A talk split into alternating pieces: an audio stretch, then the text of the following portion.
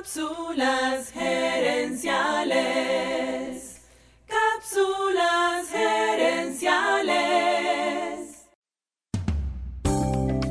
Saludos amigas y amigos y bienvenidos una vez más a Cápsulas Gerenciales con Fernando Nava, tu asesor radial de gerencia y mercadeo. ¿Sabes que tienen en común YouTube, Xerox, Best Buy, IBM, Gap y General Motors? Todas esas empresas gigantescas tienen o han tenido al mando a mujeres como gerente general. Esta semana en Cápsulas Gerenciales estamos celebrando el Día Internacional de la Mujer y queremos dedicar toda la semana a las mujeres empresarias. Y hoy quiero mencionar a varios ejemplos modernos. Susan Wojcicki es una de las mujeres empresarias más influyentes del mundo. Es cofundadora de Google y llegó a ser vicepresidente de Google.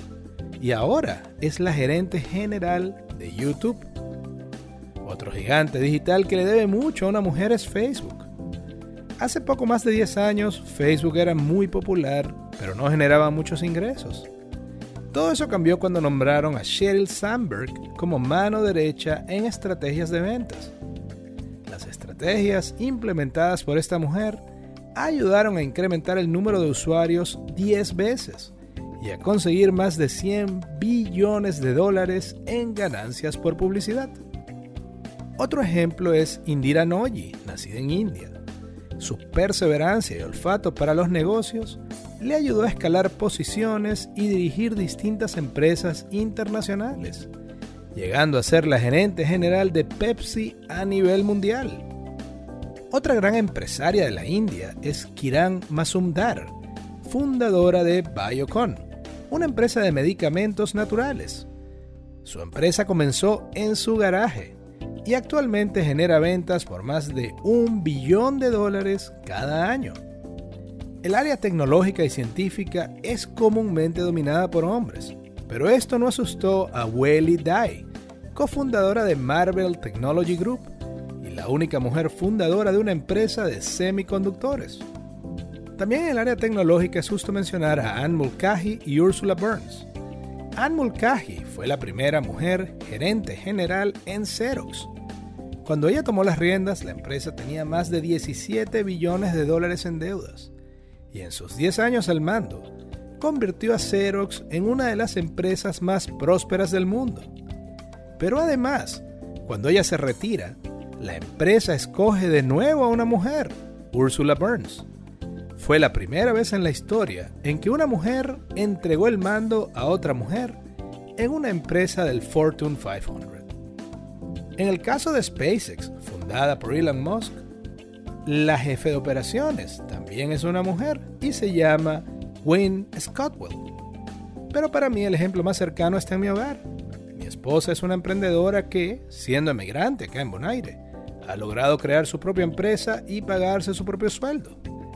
Para mí es una bendición que nuestras tres hijas la tengan a ella, una mujer empresaria, como ejemplo.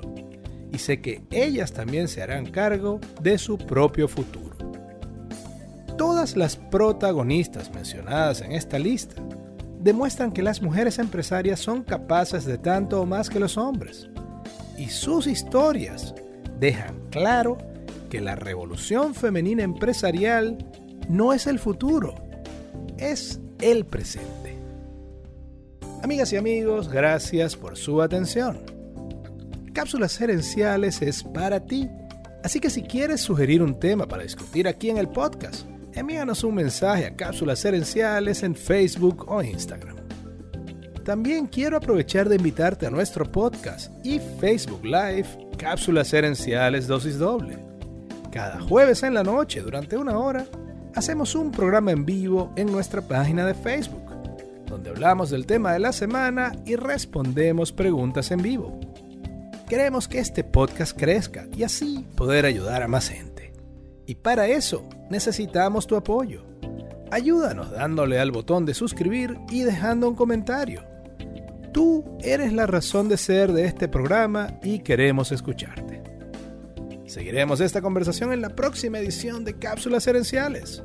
Hasta entonces recuerda, tu éxito lo construyes con acciones, no con ilusiones.